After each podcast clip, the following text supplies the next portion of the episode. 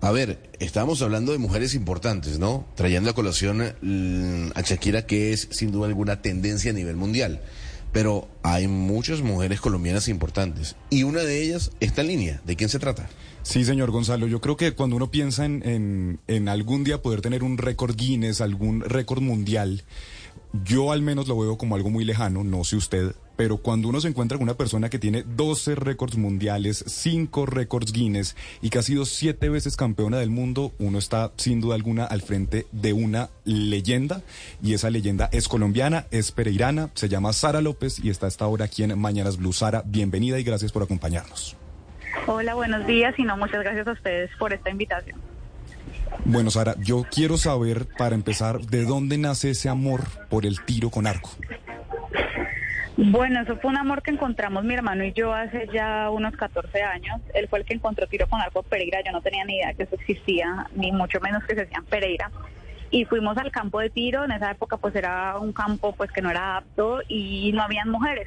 Entonces ese fue la primera, como el primer acercamiento que tuve, que no habían mujeres, que era un deporte que se veía un poco masculino y para mí fue como un reto el poder ingresar a un deporte que se veía difícil, que se veía único y en el que no había niñas. Entonces para mí ese fue como ese chivo, esa conexión que tuve con el arco y obviamente que era una actividad que hacíamos en familia. Entonces para mí siempre fue como ese, ese modo de conexión con mi hermano, ese escape de la realidad, de la rutina y para mí pues eso fue lo que me conectó.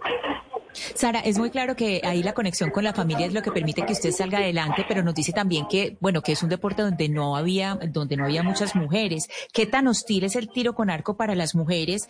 Eh, y no solamente pues como la experiencia personal, lo que usted ha visto, adquirir equipos, patrocinio, escenarios, ¿qué, qué tan eh, hostil es sobre todo en el medio en que usted pudo salir adelante? Bueno, no había mujeres en Pereira. Cuando yo comienzo a viajar a los nacionales, yo veo que hay muchas más mujeres. Entonces ya comienzo como a enamorarme más de este cuento porque me volví amiga de ellas, quería ser como ellas, viajar por el mundo. Y pues yo a mis 18 años fue que entré a la selección Colombia de mayores, aún siendo juvenil. Eh, la situación, digamos que ha mejorado mucho en los últimos años, pero por ciertas mujeres que hemos trabajado juntas por hacer estos cambios, por ejemplo, los patrocinios, los pagos de las medallas.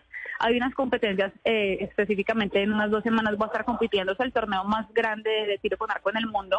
El hombre que gana gana 80 mil dólares, la mujer que gana gana 10 mil. Entonces todo ese tipo de, digamos, de baches de género son los que queremos comenzar a cambiar. Sin embargo, han habido cambios en los últimos 10 años. Hemos eh, cambiado esa imagen que tiene el tiro con arco. Más que todas las mujeres latinas somos las que hemos hecho ese cambio porque al ser latinas y al ser mujer, obviamente tenemos doble discriminación en un mundo deportivo que es manejado por hombres y por estadounidenses. Entonces hemos cambiado eso, sin embargo todavía se ven esas brechas de pagos, de, pues, de, de, esa discriminación que tiene la mujer, pero lo hemos ido cambiando.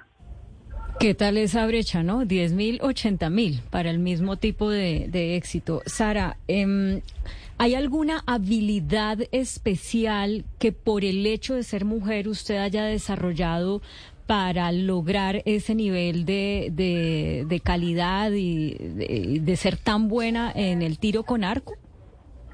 Yo no diría que por el hecho de ser mujer, lo diría por el hecho de ser una mujer pereirana en una familia en la que desde pequeña me inculcaron que lo que yo quisiera hacer lo podía hacer y debía hacerlo bien hecho.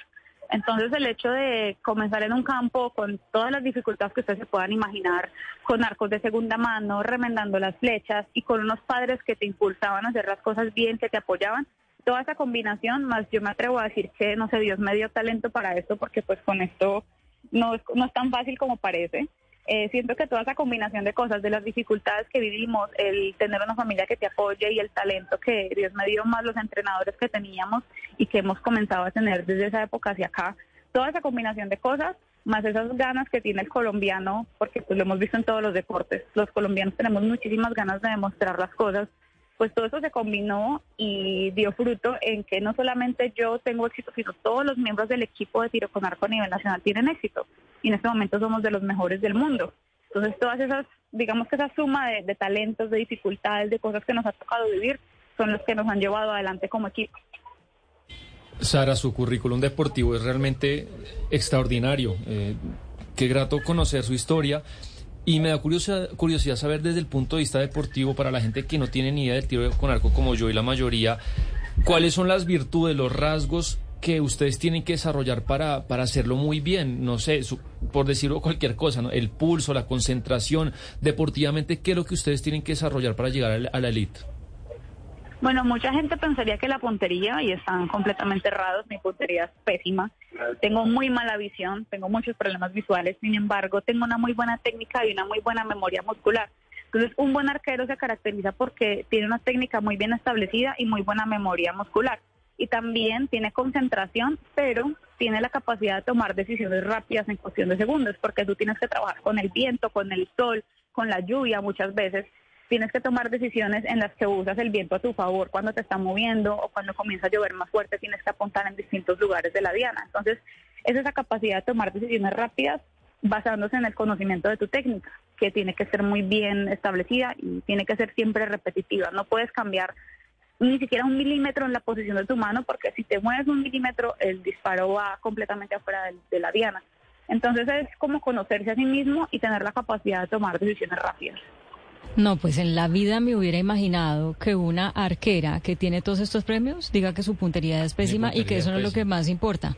Pero, pero bueno, nos está enseñando usted aquí, Sara, que es una cuestión de, de técnica. Oiga, esta pregunta es más como una mm, eh, curiosidad, porque es que cuando se habla de arqueras, uno se imagina eh, de fútbol, ¿no? Una mujer que es arquera de fútbol.